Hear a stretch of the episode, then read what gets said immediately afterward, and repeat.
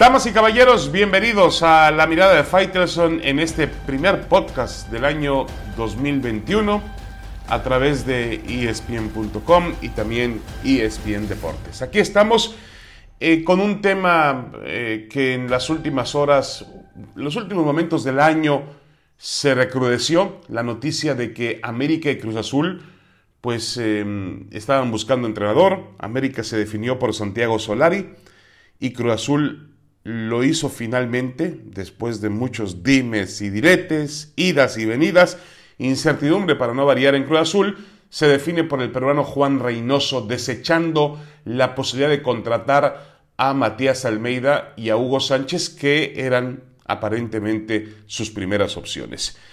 Lo que sí queda claro para Solari y para Reynoso, que sea como sea este proceso, que sea como sea que han tomado los equipos eh, con apenas algunos días de antelación al reinicio del fútbol mexicano y al inicio del torneo Guardianes 2021, están obligados, están obligados a conseguir el campeonato. Solari lo debe saber, eh, viene de, bueno, tiene tuvo una experiencia no muy positiva dirigiendo al Real Madrid, pero es un equipo que también tiene eh, una exigencia, una exigencia mayor, claro. Estamos hablando de un equipo de carácter universal como el Madrid, de una condición mediática internacional, pero el América dentro de su propia condición mediática en México, eh, si usted quiere, en Latinoamérica, bueno, no, México y Estados Unidos está obligado a ser campeón. No importa que, que, insisto, que no haya tiempo, no importa que muchos de los jugadores de fútbol no cambiaron en esta América con respecto a lo que eh, tuvo Miguel Herrera en ese último semestre donde fracasó estrepitosamente siendo eliminado en los cuartos de final por su acérrimo rival Chivas y también perdiendo de manera vergonzosa en eh, las semifinales de la Liga de Campeones de la CONCACAF contra el LAFC de la Major League Soccer. Nada, el América tiene que arreglárselas para poder presentar un cuadro competitivo a partir de este fin de semana cuando reciba el Atlético de San Luis Potosí y después jornada a jornada y durante todo el torneo. Vamos a ver cómo le hace, porque no creo que Solari tenga una varita mágica para transformar las cosas en este América eh, de la noche a la mañana. Para mí el plantel del América se había agotado, eh, no solamente físicamente, sino que se había agotado en cuanto a la calidad que se necesita para mantener en el nivel más alto a un equipo como el América. Pero Solari dice, o dicen algunos, que puede cambiar las cosas con estos mismos jugadores. Se han incorporado un par de, un par de futbolistas eh, de medio campo, el peruano Pedro Aquino, el otro chico Medina que vienen del Toluca. Y bueno, vamos a ver si pueden eh, ayudar, seguramente podrán ayudar en labores de medio campo. Pero las grandes preguntas del América siguen siendo de medio campo hacia el frente. Ahí vamos a ver realmente si hay algunas respuestas de este plantel, si insisten con Roger Martínez, con el otro colombiano Ibarwen, si Benedetti finalmente deja de lesionarse, si regresa el chileno Nico Castillo, si Giovanni Dos Santos se entera de que juega para el América, todo ese tipo de cuestiones. Y en Cruz Azul, lo mismo. Han pasado 16 entrenadores, 16 entrenadores en este paraje de 23 años donde el equipo no ha conseguido títulos. Reynoso Puede ser que fue la tercera, la cuarta, la quinta opción, o como dijo Jaime Ordiales, el director deportivo del equipo, un entrenador de perfil bajo, bueno, pues, ya le dijo perfil bajo a Reynoso, pero sea como sea, Reynoso tiene que lograr que Cruz Azul levante el trofeo. No hay pretexto alguno. No pueden Cruz Azul y América decir, no es que eh, no hemos tenido tiempo, eh, son proyectos que están naciendo, vamos a tomarnos seis meses y en el segundo torneo del año vamos realmente a competir. No, no, de ninguna manera. El América y el Cruz Azul, por una cuestión histórica, tienen que competir desde el que el balón rueda y lo demás no vale, no cuenta. Una pausa y regresamos con más en la mirada de Fighters en este podcast de espndeportes.com, espn.com. Ya volvemos.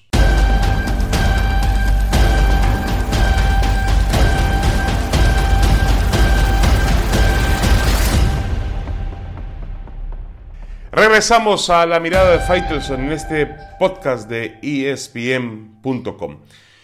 Bueno, Saúl El Canelo Álvarez ha comenzado el año eh, tirando un gancho o tirando un uppercut de esos famosos que tiene el Canelo.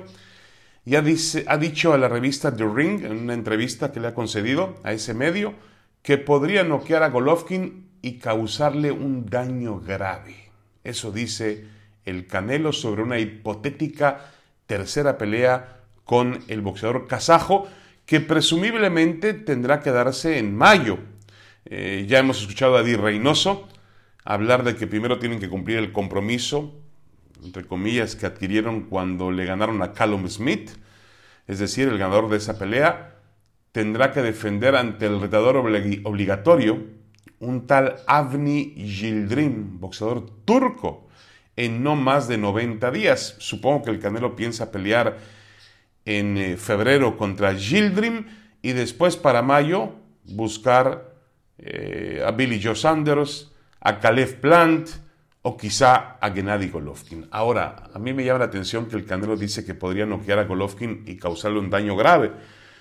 Yo creo que Golovkin está, debe estar temblando por esa situación. Para empezar, sí hay que reconocer que no son, no es el mejor momento de Golovkin. Lamentablemente, después de la última pelea con el Canelo, y también una cuestión de, años, Golovkin va a cumplir 39 años de edad en abril. Es decir, eh, ha entrado a una etapa, una, una etapa realmente en la cual sus condiciones tienen que ir mermando como en cualquier atleta, atleta profesional, atleta de alto rendimiento. Y después de lo que fue el combate con el Canelo Álvarez, el segundo combate que ocurrió en septiembre del 2018, el 15 de septiembre del 2018, eh, aquel, aquel empate, eh, no, no fue empate, esa vez ganó el Canelo por decisión mayoritaria, una pelea controversial. Eh, ha tenido un combate contra Steve Rolls, un canadiense al que noqueó fácilmente en el cuarto round, pero la pelea que realmente abrió muchas dudas fue contra el ucraniano Sergei Derevianchenko, cuando lo superó por decisión unánime, pero eh, dejó muchas dudas en el combate. Y ahora recientemente, el 18 de diciembre del año pasado, enfrentó al polaco Kamil Seresmeta, eh, defendiendo el campeonato mundial de peso mediano, eh, y le ganó fácilmente en siete episodios. Pero no fue un rival realmente que le exigiera a Golovkin. Golovkin ha perdido condiciones, es verdad. Pero a mí lo que más me llama la atención es que Canelo sigue llevando el tema con Golovkin a una cuestión personal y eso es peligroso. A ver, si hacemos un poco de memoria, la gran controversia entre Canelo y Golovkin surgió a partir del doping positivo que tuvo Saúl el Canelo Álvarez, que finalmente se dijo que había sido clenbuterol por carne contaminada. Y Golovkin insistió públicamente en que el Canelo había utilizado sustancias prohibidas para mejorar sus condiciones físico-atléticas y eso molestó muchísimo al Canelo. Yo no puedo probar que el Canelo realmente haya utilizado esas sustancias cuando tuvo aquella operación en la rodilla que de alguna u otra manera sí eh, puso, si no en jaque, sí eh, se había convertido en el rival más importante que había tenido dentro y fuera del ring, la rodilla lesionada. Pero Golovkin dijo eso y a partir de esa situación el Canelo le ha tomado a Golovkin una, una situación como de odio, como de rencor y eso obviamente en, en los boxeadores, en los deportes de contacto es peligroso. No hay que llevarlo nunca por el lado personal, porque si lo llevas por el lado personal te puedes equivocar. Y digo, yo no soy nadie para recomendarle al Canelo, pero me parece que la situación va, va por ese sentido. Em, la pelea va a hacerse, eso está claro, y yo no creo que el Canelo pueda herir gravemente a Gennady Golovkin. Golovkin, a pesar de que es un veterano, a pesar de que no tiene la misma velocidad, no tiene el mismo aguante, quizá ha perdido la pegada, ha sido un boxeador histórico en la división de los pesos medianos, y yo creo que eh, los 24 rounds que han tenido en los últimos años, han sido muy competitivos, muy demandantes, muy cerrados y no, no estoy muy seguro de quién haya ganado la mayor parte de ellos. Así que, pues el Canelo siendo más Canelo que nunca, ¿no? Medio, vamos a llamarle medio, medio prepotente, medio sobrado, medio sangrón, medio mam... Bueno, mejor dejémoslo ahí. Una pausa y regresamos. Tenemos más en la mirada de Fighters en este podcast de espndeportes.com e espn.com.